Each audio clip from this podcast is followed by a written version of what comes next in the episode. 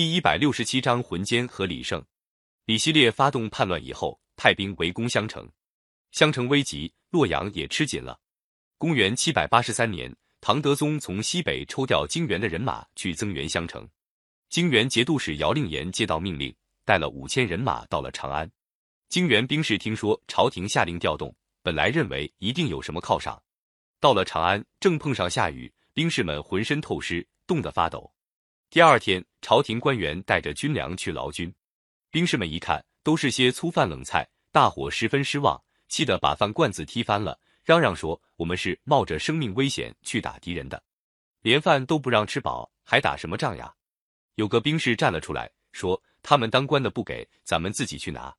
长安有的是钱和绸缎，听说皇宫两边有两座官库，里面的钱和帛多的放不下，大家去拿吧。”经过这样一鼓动。兵士们更激怒了，大家不管将领们的拦阻，乱哄哄的往城里拥去。有人报告唐德宗，德宗慌了神，赶快派宦官带着二十车钱帛去慰劳兵士。激怒的兵士根本不理他们，杀了宦官，一股劲儿往皇宫冲。唐德宗听到乱兵快要进宫来，想召禁卫军抵抗，但是那些禁卫军腐败的很，听说泾原兵士闹起来，不敢出头。德宗没办法，只好带着继子。王子和公主从后花园逃到奉天去避难了。兵士们进了关，听说皇帝跑了，就打开官库，拿钱的拿钱，取绸缎的取绸缎，整整闹了一夜。最后，他们找到节度使姚令言，要他拿个主意。姚令言说：“还不如请太尉朱子来做个头吧。”朱子原来也是泾原节度使，因为他弟弟朱涛反叛唐朝，牵连到他，被唐德宗解除了兵权，留在长安。挂个太尉的名，他本来是个野心勃勃的人，现在泾原将士拥他做头领，怎么不愿意？朱子接管了长安兵权，就有一批失意政客和藩镇将领拥护他。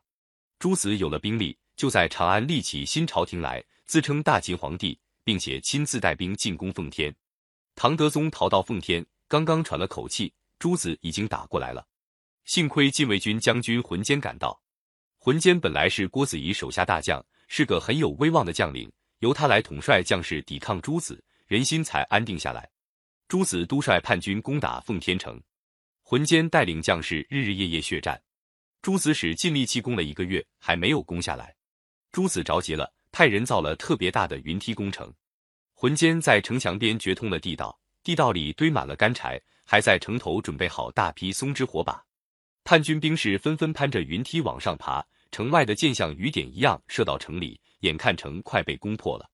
忽然，云梯一架架都陷进地道，地道里烧着的干柴冒出烟火，城头上的唐军又往下扔火把，把云梯烧着了。大火熊熊燃烧，云梯上的兵士被烧得焦头烂额，掉了下去。浑坚率领城里守军从各城门一起杀出，把诸子叛军杀得大败。这时候，奉天外围又来了两支援军，一支是朔方节度使李怀光率领的。一直是神策军大将李胜率领的，朱子一看形势不妙，赶快撤了对奉天的包围，退回长安。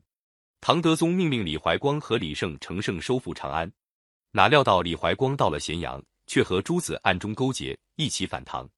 李胜到了长安城外，前有朱子，后有李怀光，内无粮草，外无救兵，处境极其危险。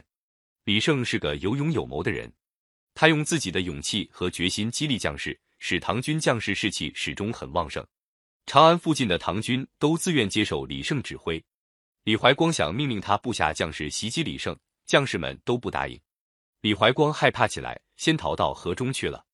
李怀光一逃，朱子就孤立起来。浑坚守住了奉天，也跟李胜彼此呼应，进逼长安。唐军声势浩大，吓得朱子龟缩在长安城里不敢出来。李胜召集将领商量怎样攻城。将领们说。当然是先打下外城，占领街坊，再进攻皇宫。